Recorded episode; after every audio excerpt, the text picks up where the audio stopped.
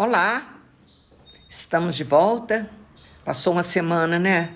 O tempo está passando depressa e a gente precisa aproveitar esse tempo para fazer coisas boas.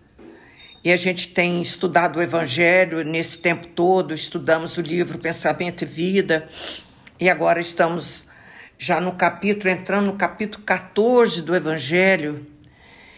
E nesse tempo todo que a gente tem estudado o Evangelho, a gente vai melhorando o nosso entendimento com relação às coisas da nossa própria vida e os ensinamentos de Jesus que encaixa na nossa vida. E aí a gente tem mais condições de fazer escolhas melhores para a nossa vida, mudar nosso destino, dar sentido à vida, ter mais confiança em Deus entender que não fomos criados para o sofrimento, que existe a luz do progresso, que estamos a caminho da luz e essa luz bendita da imortalidade sentimos mais forte, porque não existe a morte. A vida não cessa jamais. No pretérito ou no passado, caminhávamos nas trevas da ignorância dos erros praticados, das experiências mal vividas. Hoje, colhemos a consequência disso, mas com conhecimento, graças a Deus, que tudo isso vai passar. Que a vida, apesar de transitória, é a maneira única de evoluir. Por isso é possível resgatar, corrigir aprender, ganhar, conquistar, reunir, reconciliar, como diz Emmanuel. Na vida, a gente vai resgatar aquilo que a gente deixou para trás, que erramos. Nós vamos corrigir muitos erros, fazendo escolhas melhores. Nós vamos aprender, graças a Deus, a eternidade da vida, Vamos ganhar nossos amigos, como está no Evangelho. Granjeai amigos, fazei novos amigos. Nós vamos conquistar a nossa própria vida aqui, nós vamos conquistar, é, além dos amigos, os conhecimentos que a gente adquire. Nós vamos conseguir reunir, apesar de não estarmos reunindo nas nossas famílias, na nossa casa, mas a gente reúne através do, desse pequeno aparelho e vamos assim reconciliar com a vida, reconciliar com as pessoas. E para isso, nós temos que aproveitar a dádiva do tempo. Temos que afastar a condição de inferior. Sabe, a gente gosta de nos inferiorizar, que a gente é isso e aquilo. Não, pelo amor de Deus, esquece isso. Nós temos que afastar da condição inferior. Não somos. Nós trazemos conosco a gene da divindade. Como que a gente pode ser inferior? Nós trazemos conosco a gene da divindade. É, Deus está em nós quanto estamos em Deus. E para que essa luz destaque, é necessário processos educativos através da dor e do trabalho. Belíssimo, né? Isso é de Emmanuel. É de Emmanuel. Então, lá no livrinho, Educa, diz: educa e transformará a irracionalidade em inteligência, a inteligência em humanidade, a humanidade em angelitude esse é o nosso destino, quer queiramos, quer não queiramos. Eu fiz essa abertura para que a gente possa entrar num capítulo 14, 14, delicadíssimo. Eu, antigamente, como professora, falei assim: vamos pular, pular essa página, professor? Pelo amor de Deus, vamos pular esse pedaço? Vamos pular esse capítulo? Brincando, né? Mas é necessário. Honrai a vosso pai e a vossa mãe. Vós sabeis os mandamentos: não cometereis adultério, não matareis, não furtareis, não prestarei falso testemunho, não farei mal a ninguém, Honrai vosso pai e vossa mãe. Anotou Marcos, Mateus e Lucas. E o subtítulo é a piedade filial. Nós vimos sobre a piedade, aquela lição belíssima da semana passada, que nos emociona nas entranhas da nossa alma, né? E a gente agora esse capítulo é delicado, porque falar de família é muito complicado. Porque cada família é de um jeito. Cada família. Tem gente que ama o pai e o pai ama, mas eu amo meu pai, fala assim com tanto amor. Eu não conheci isso, já expliquei na vida anterior. Mas aqui nós temos que entender essa palavra honrar. Né? Não é amor ainda. Vamos ler? Porque eh, como que eu vou amar? Nós estamos aqui desenvolvendo, como falei aqui, aproveitando o tempo, aproveitando os conhecimentos, para desenvolver nossos sentimentos. E o amor é a quinta essência do sentimento. Nós estamos ainda em instintos e sensações. Assim como tem muitas mães animaizinhos que velam muito mais pelos filhos do que gente, a gente tá cansado de ver isso no, no Discovery. Como que a, a, mamãe crocodilo, que eu já cantei, fica lá esperando os ovos eclodir e, e colocando os filhotinhos na boca para que os ninguém come, para levar para o rio. Um maior cuidado. E tem muita mãe que joga filho fora. Entendeu? Então isso aí é assim, é de acordo com a evolução de cada um de nós. Vamos, vamos ler para gente por isso que eu falei que quando vai falar de família, eu brincava com o professor, vamos pular esse pedaço? Quem, quando você está falando de outros problemas, parece que é fácil. Mas quando vai falar de pai e mãe, é complicado. O mandamento honrai vosso pai e vossa mãe é uma consequência da lei geral da caridade e do amor ao próximo. Porque não se pode amar ao próximo sem amar a mãe e o pai. Mas ama, ama. Isso aqui Kardec está falando. Mas nós temos que desenvolver compaixão. Compaixão. É, porque não se pode amar o próximo sem amar a mãe ou o pai. Mas a palavra honrai encerra um dever a mais a seu respeito. O da piedade filial. E leu, que, por isso que está lá no capítulo anterior, a piedade, que é enternecer, é desenvolver compaixão Deus quis mostrar com isso que, ao amor, é preciso acrescentar os, o respeito, as atenções, a submissão e a condescendência, o que implica a obrigação de cumprir para com eles, de um modo mais rigoroso ainda, tudo o que a caridade manda para com o próximo.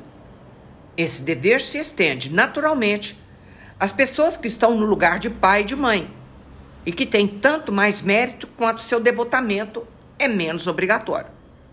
Deus pune sempre, de maneira rigorosa, toda violação a esse mandamento. Honrai a seu pai e sua mãe não é somente respeitá-lo, é assisti-los na necessidade, proporcionar-lhes o repouso na velhice, cercá-los de solicitude, como fizeram por nós em nossa infância. Pronto, aí breca. Mas não fez comigo, foi embora, me abandonou. Porque tem pai de todo jeito. Mas nós temos que agradecer de todo jeito. A gratidão é o sentimento mais nobre do coração do homem.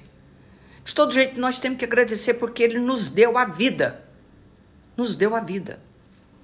Então, isso aqui é muito difícil, é muito delicado, porque é, é na família, é na família que a gente faz a nossa redenção, nossa ascensão para o alto. Porque através das convivências difíceis com os nossos familiares, nós temos que aprender a amar pela, pelos laços da consanguinidade. E aí é difícil demais, né? Olha,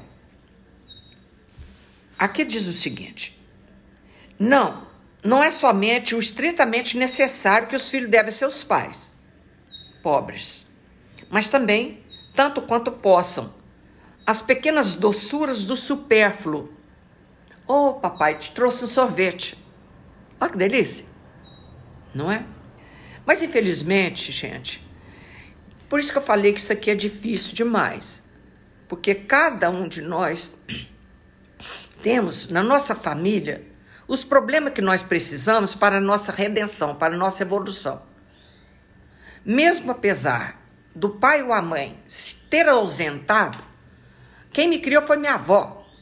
Eu amo a minha avó, não amo meu pai e minha mãe. É claro, eles foram ausentes, desapareceram no mundo. Mas aí, com o tempo, ele volta. Velho, caquético, dependente, sem dinheiro, doente. E aí? E aí? Aí nós vamos usar de compaixão e olhar por ele, mesmo ele não tendo feito por nós. Porque aqui ele fez uma coisa linda, mas não é toda família que é desse jeito. Não, não é somente estritamente necessário que os filhos devem seus pais, mas também tanto quanto possa as pequenas doçuras do supérfluo, as amabilidades, os cuidados delicados. Presta, tá prestando atenção? Ai, pois, daquele que esquece o que deve aos seus, aos que sustentarem sua fraqueza, que com a vida material lideram a vida moral e que frequentemente se impuseram duras privações para assegurar seu bem-estar. Existe isso também? Existe. Ai do ingrato, porque será punido pela ingratidão, pelo abandono. Será atingido em suas mais caras afeições, algumas vezes desde a vida presente. Mas, certamente, numa outra existência, em que suportará o que terá feito aos outros suportarem. Então, como eu falei no começo, é a consequência. Então a gente está estudando, a gente está lendo, está entendendo essa doutrina consoladora de que cada um tem o que merece, porque Jesus falou, a cada um segundo sua obra. Cada um tem o que merece aqui na terra, nem mais nem menos. Então, se eu tive as dificuldades de papai e mamãe ausente, problemática, tá, tá, não vou fazer com meu filho. Se Deus quiser, eu quero fazer diferente. Mas, quando chegar o momento de organizar isso, como eu falei, ele chega. Eu tenho uma história belíssima disso, porque a, a minha amiga lá do Centro Joana Dark, é, os pais, depois que casou as filhas, ele vivia dizendo isso, que depois que ele casasse todas as filhas, só teve filho e mulher, que ele ia embora. E como assim fez? Sumiu no mundo. Não deu endereço nem nada. Acho que passou mais de 20 anos, quase isso. E por causa da, do progresso, da tecnologia, um neto achou o nome dele. Negócio de aposentadoria, sabe como é que é? E achou esse nome meio parecido, falou assim: eu acho que eu achei meu avô. E levou o assunto na família. E foi, e foi pesquisando, pesquisando e achou esse, esse velho no asilo, estado de São Paulo. Meninas, senhores e senhoras que estão ouvindo, elas fizeram de tudo para resgatar esse pai, que foi embora, que abandonou tudo, que não deu notícia. E foi atrás. Falei, menina, você vai pegar o velho errado, você não sabe como é que seu pai tá mais. Aí isso virou piada lá na, no centro, sabe? Como é que você vai saber que é seu pai? Você já tá tão velhinho, você não sabe? Brincando, né? E reuniu as filhas e foi para São Paulo buscar esse velho, que nem as conheceu, hein? Porque elas também estavam velha. Acho que ele conheceu só a mais velha. E trouxeram esse velho. Tirou do asilo e trouxe para casa. E a mulher do asilo falou assim: Você tem certeza que você vai fazer isso? Você sabe o que, que você está levando? Porque ele já não levantava mais, sabe? Aquelas coisas. Pois eles, elas, as filhas trouxeram esse pai para trás. E como ele não estava mais podendo agir com nada, porque não gostava de ser abraçado, olha, presta atenção. E ela contava assim: agora eu dou banho no meu pai, eu beijo ele, beijo, abraço. Ele não deixava a gente fazer isso quando ele era novo. Olha que coisa maravilhosa. Ela foi lá e resgatou esse pai E deu. Aí acho que ele ficou com elas um ano ou, ou, ou um pouco mais. E foi aquela alegria na família.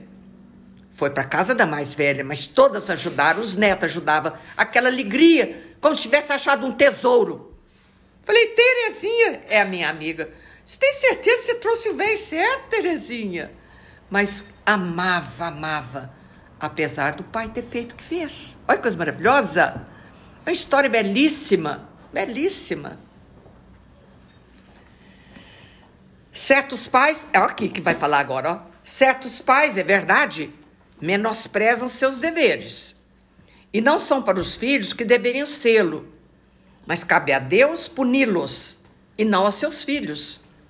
Não cabe a este censurá-lo, porque talvez eles próprios merecessem que fosse assim. Quem? Os filhos mereciam aquele pai ruim. Se a caridade estabelece como lei retribuir o mal com o bem, ser indulgente para com as imperfeições alheias, não maldizer o próximo, esquecer e perdoar os erros, amar mesmo os inimigos, Quanto essa obrigação é maior ainda com relação aos pais, olha, fez um resumo que a gente já estudou. Os filhos devem, pois, tomar por regra de conduta para com os pais todos os preceitos de Jesus concernente ao próximo.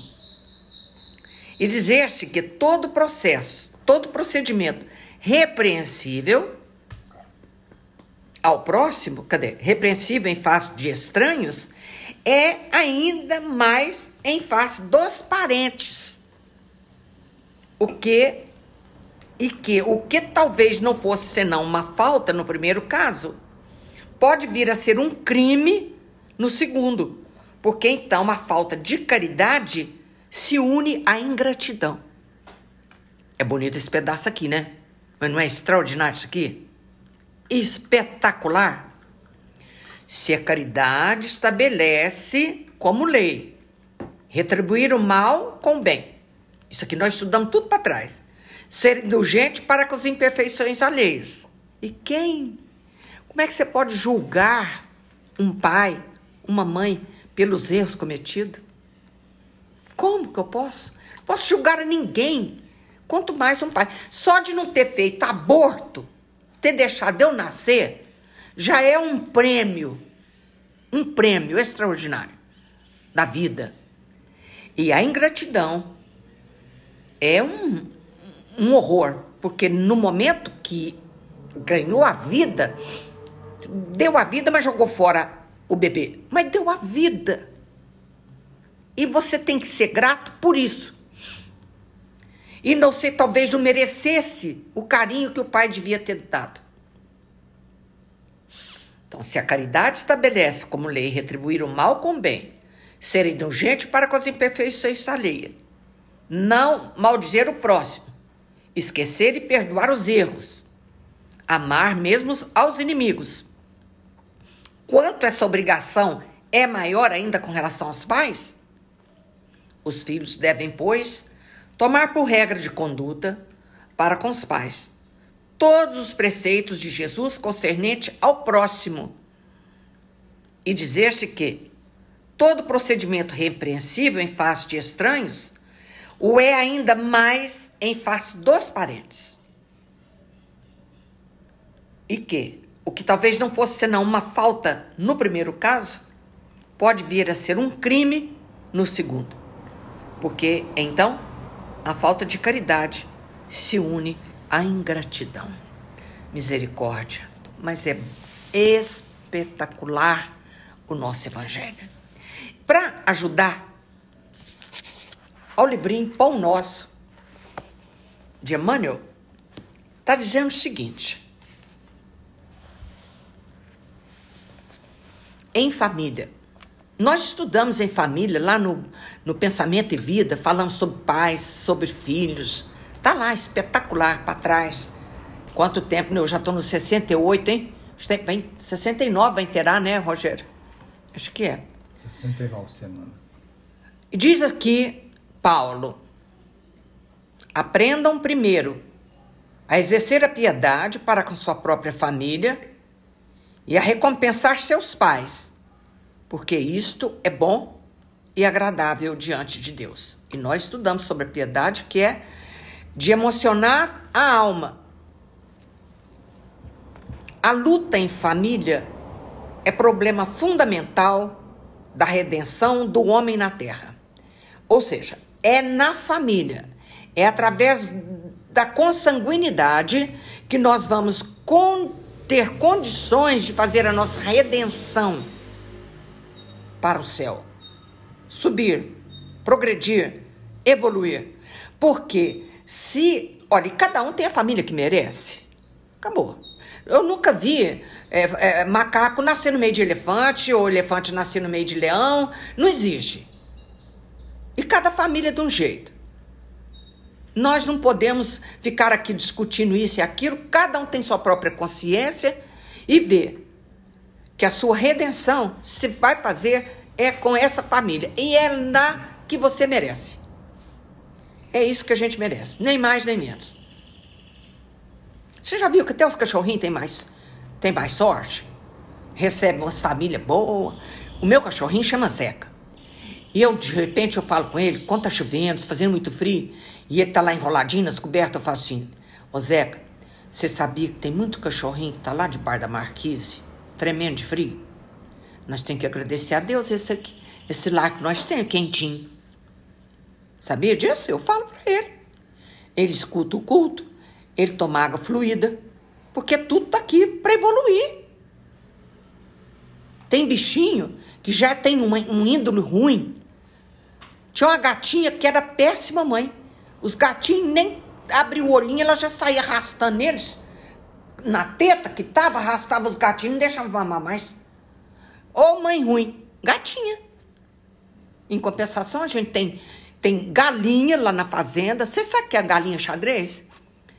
Galinha xadrez, você sabe? Aquela que é. Como é, como é que é? Você sabe que é galinha xadrez? Não? Carijó, menina. A galinha carijó. Gente, ela cria os filhinhos até eles ficar do tamanho dela.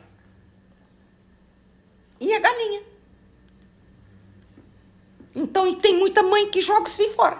E essa galinha, brava que só ela, os filhos dela que fica do tamanho dela. Ela senta, galinha não senta, né, gente? Ela cacareja ali e os filhotes ficam tudo em volta dela contando causa. Coisa mais bonitinha do mundo. Então, até os animais nos dá exemplo. Então, é na família que a gente eleva, que a gente acende a Deus. Redenção é isso. Como seremos benfeitores? Olha aqui. Como seremos benfeitor de cem ou mil pessoas se ainda não aprendemos a servir cinco ou dez criaturas da família?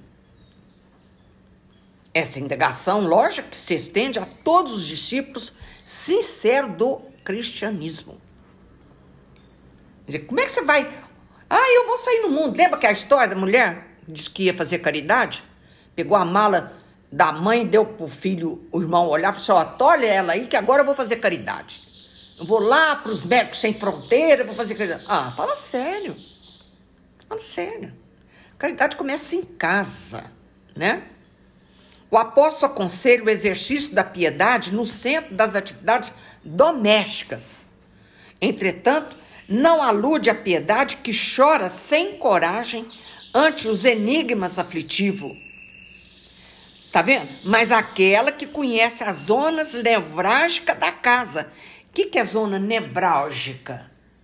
Delicada, não é? Neu, de nervo. Sabe, então, uma pessoa ali nervosa. as zonas nevrálgicas da casa. E se esforça para eliminá-la aguardando a decisão divina a seu tempo. Gente, isso aqui é espetacular demais, hein? Ele aconselha o exercício da piedade no centro das atividades domésticas. Entretanto, não alude à piedade que chora sem coragem ante dos enigmas aflitivos. Você chora porque está morrendo um monte de gente no hospital. Um monte. Está todo mundo morrendo, morrendo, morrendo. Chora, entra em depressão. E o seu pai está lá na cama. Você não foi visitar ele essa semana. Hã? É isso que eu estou falando aqui.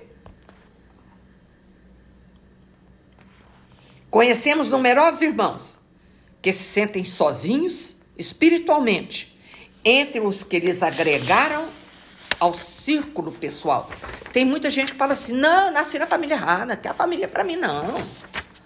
Não, não, essa família não é minha, não. Onde está a sua família? Onde? Lá no espaço? Tem uma historinha disso, camarada. Ele era espírita. Fez tudo que devia fazer, mas a mulher dele era custódio mais, o filho dele mexia com droga, e ele teve muita paciência e dizia assim: quando eu morrer, eu encontro com a minha família, né? Essa família aqui não é minha. E quando, bom, cidadão ele morreu, chegou lá no céu e ele está esperando a família.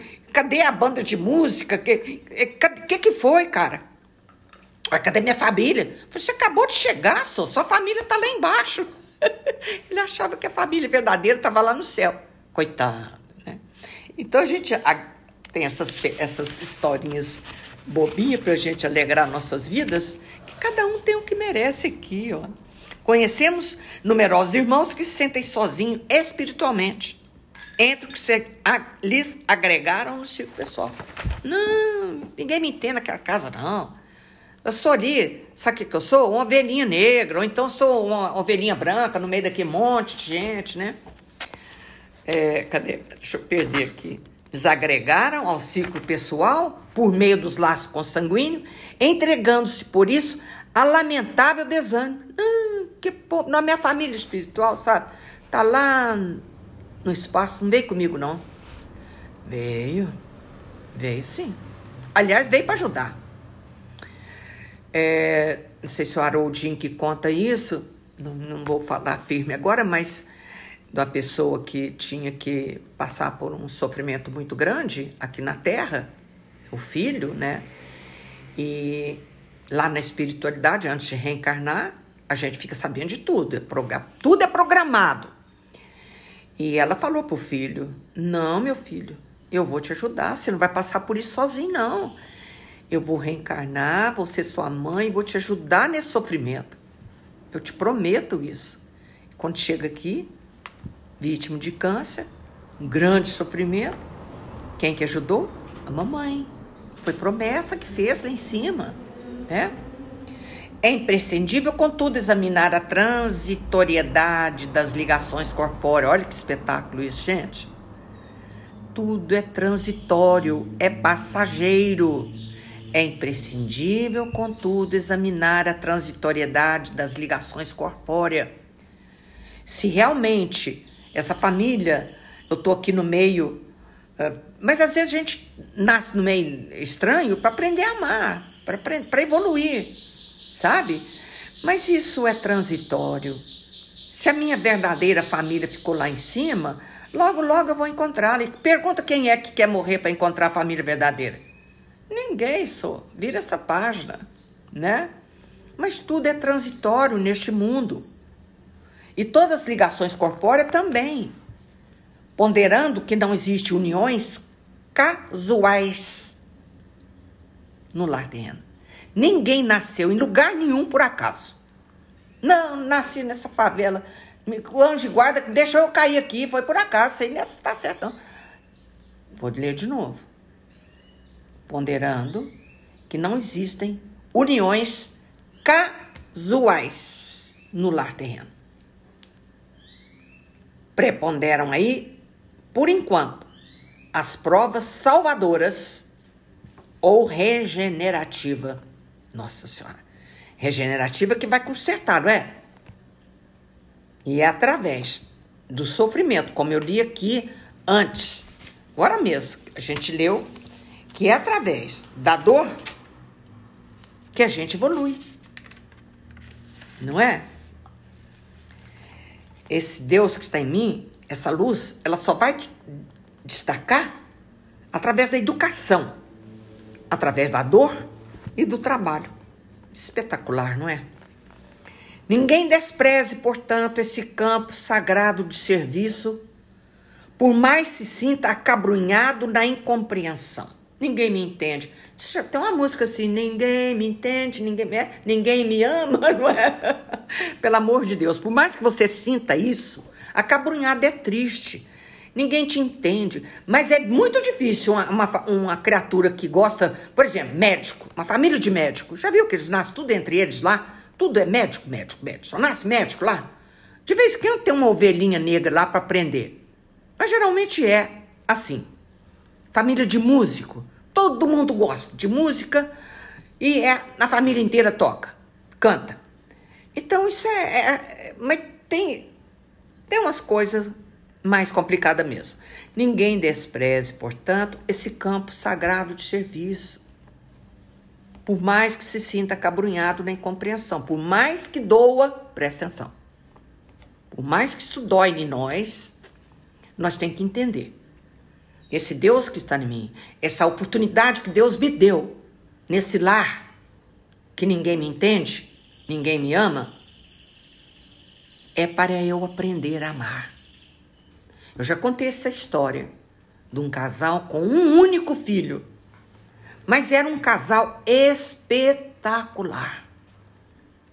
E ele recebeu um filho que deu muito trabalho, muito trabalho. Mexia com bebida, mexia com drogas. Aquela criatura parecia realmente que não tinha nada a ver com aquele casal. Mas tinha é promessa que aquela mãe e aquele pai fez de receber aquele filho daquele jeito para resgatá-lo, para trazer ele de volta à razão. Mas eu vou falar uma coisa: enquanto eles tiveram vida, eles não conseguiram. Mas a semente ficou lá. Um dia, né? Isso talvez já tenha morrido, tanto faz. Eles já morreram há muitos anos, velho, e essa criança também, acredito que também é, caso velho que se contava na família. Mas a gente promete. Eu tiro, eu tiro essa. Quantas histórias que tem nos livros de André Luiz de casais que adotam espíritos lá ainda na espiritualidade. Tira eles da hiena. Não, ninguém quer essa criatura. Ele é abortado, já foi abortado milhares de vezes. Não, eu aceito. Eu vou receber essa criatura. Vou adotar esse espírito. E chega aqui essas criaturas completamente diferentes, mas essa é a finalidade de ajudá-lo a reencontrar-se, a reequilibrar-se. Aquilo que a gente leu agora mesmo, lembra? Que Emmanuel fala? Resgata, corrige, ensina, conquista, Coisa linda, né? Reúne, reconcilia. Coisa espetacular demais. Vamos, vamos, vamos lá. Vamos terminar esse trechinho aqui, ó. Ninguém despreze, portanto, esse campo sagrado de serviço, por mais se sinta cabrunhado na incompreensão. Constituiria falta grave esquecer-lhe as infinitas possibilidades de trabalho iluminativo. Por que, que ele falou esquecer? Porque a gente prometeu nós prometemos. E a gente esquece quando reencarna. Precisa estar sempre lendo, ouvindo o Evangelho de Jesus. Sabe para quê? Para relembrar tudo isso. Para a gente não esquecer. É impossível auxiliar o mundo quando ainda não conseguimos ser úteis, nem mesmo a uma casa pequena. Aquela em que a vontade do Pai nos sitiou a título precário. Aquela onde Deus nos colocou. Fantástico isso aqui, fantástico. Antes da grande projeção pessoal na obra coletiva, presta atenção. Antes da grande projeção pessoal na obra coletiva, você vai abrir centro, você vai lá para a zona, como é que eu falei agora mesmo? é, é, medicina, é, medicina médico sem fronteira. Acho que ele está mais é fugindo da situação dele aqui no país e vai lá, né? Tô brincando. São abençoadas mãos que estão lá como médico de fronteira. Antes da grande projeção pessoal na obra coletiva, aprenda o discípulo a cooperar em favor dos familiares no dia de hoje. Convicto de que Semelhante esforço representa a realização essencial. Que espetáculo! Que espetáculo! Então a gente quer fazer uma obra grande. Vou fazer um centro, fazer um orfanato, eu quero fazer uma obra grande. E ele pegou a mãe e o pai pôs no asilo. Não adianta muita coisa, né? Isso é um exemplo. Mas ele está dizendo que antes da projeção muito grande, você tem que cooperar em favor dos familiares. No dia de hoje. Porque o tempo, que, que a gente leu agora? O tempo, nós temos que aproveitar o tempo, a dádiva do tempo. E nós estamos aqui, nesse momento, fazendo isso. Aproveitando o nosso tempo. Entendendo o quanto que nós temos que ajudar os nossos familiares. Eu tinha um tio já falecido que dizia que toda família tem que ter um boi guião. Falei, o que, que é isso, tio? Aquele que, boi guião, aquele que ajuda os outros da, da família. E é verdade, olha que, que, que coisa maravilhosa. O boi guião, aquele que ajuda os que estão para trás. Através do emprego, através disso, entendeu? Cada família é de um jeito. Cada um sabe como é que é. Eu não gosto de dar muito exemplo, não adianta. Um exemplo não vai adiantar muita coisa. Mas a gente está aqui para isso. Estudar o Evangelho de Jesus. Entender, aproveitar o tempo fazer nossas orações, amar, chorar. Se você quer chorar, tem gente que gosta de chorar.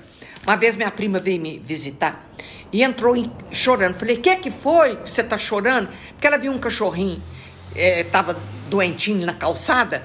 Falei, calma, minha filha, calma, não é assim não, vamos entrar para dentro, vamos, né, entendeu? E, de mal do irmão, Tá entendendo? Jesus Cristo. Como que o Evangelho nos tira de situações e, no, e nos coloca em situações de compaixão. Porque eu ainda não posso amar como eu vou repetir, o amor é a quintessência do sentimento. Então eu não posso amar, mas eu tenho que ter compaixão. Compaixão de quem sofre. Seja o pai, a mãe, o irmão, os familiares todos. Ora, né? Todo hoje tem a, a, os grupos de família. O, o, gato caiu, o cachorro, o passarinho está cantando. Cada coisa que põe na, nos grupos de família. Bonito demais. Vamos orar, fulano está internado intensiva ainda as orações. Lindo demais isso aí. Hoje nós temos esse recurso maravilhoso. E com a ajuda do entendimento do Evangelho, nós vamos fazendo cada vez melhor. Seu vizinho, você mora num prédio, num apartamento lá. No... Você nunca soube que, que ali tinha um, um doente? Como que é possível isso, né, gente? Parece que a gente quer isolar do mundo. Não pode, não. Pode não. Nós temos que amar nossa vida, amar as pessoas que nos cercam, desenvolver compaixão, desenvolver essa piedade que a gente leu anteriormente, enternecer pelo sofrimento do outro. E assim nós vamos, vida após vida, encarnação após encarnação, melhorando essas pequenas coisas Jesus querido, envolva-nos no seu amor, no seu manto azul de amor e de luz. Você veio aqui nos ensinar a amar, ensinar a nós chamar Deus de Pai, Pai nosso. Isso simboliza que todos nós somos irmãos inclusive Jesus, nosso irmão mais velho. E através desse amor incondicional por nós todas, Jesus veio nos trazer o consolo, o conforto de dias melhores, de que nós vamos evoluir. Nós vamos, a cada dia que passa, nos tornar melhores. E deixou: Não vos deixarei órfãos, enviarei um outro consolador, porque ele nos esclarece, nos conforta sobre essa problemática de pais tão diferentes de filhos, filhos tão diferentes de pais. Mas tudo isso é transitório. Se eu souber hoje aproveitar o tempo e fazer melhor, vamos fazer na próxima experiência em situações melhores ainda. Jesus amado, nós chamamos como nosso irmão mais velho. Envolva-nos no seu manto de amor e de luz. Que Nossa Mãe Maria Santíssima, nesse momento, nos abraça bem gostoso, sabe, a colo, nossa mãe querida. Ela é a mãe da humanidade. Se tem muita dificuldade entre papai e mamãe, mas nós temos nossa mãe Maria Santíssima, que nos acalenta e nos abraça a todo instante. Ela sabe quando a gente está triste, ela fica perto da gente. Ah, mas eu não sinto. Sente, é só você dar tempo ao tempo que a gente vai aprender a sentir o hálito sagrado dessa Mãe Maria Santíssima. Ave Maria, cheia de graças, o Senhor é convosco. Bendita sois vós entre as mulheres, e bendito é o fruto do vosso ventre, Jesus. Santa Maria, Mãe de Jesus, rogai por nós, pecadores, agora e na hora de nossa morte. Amém. Um abraço no coração de todos vocês ama vocês onde quer que vocês estejam. E deixa, sintam-se abraçados pela Mãe Santíssima. Sinta o hálito dela, doce, fresco. A gente aprende a sentir isso. É só abrir as comportas do nosso coração. Fiquem com Deus. Que Jesus nos abençoe. Assim seja.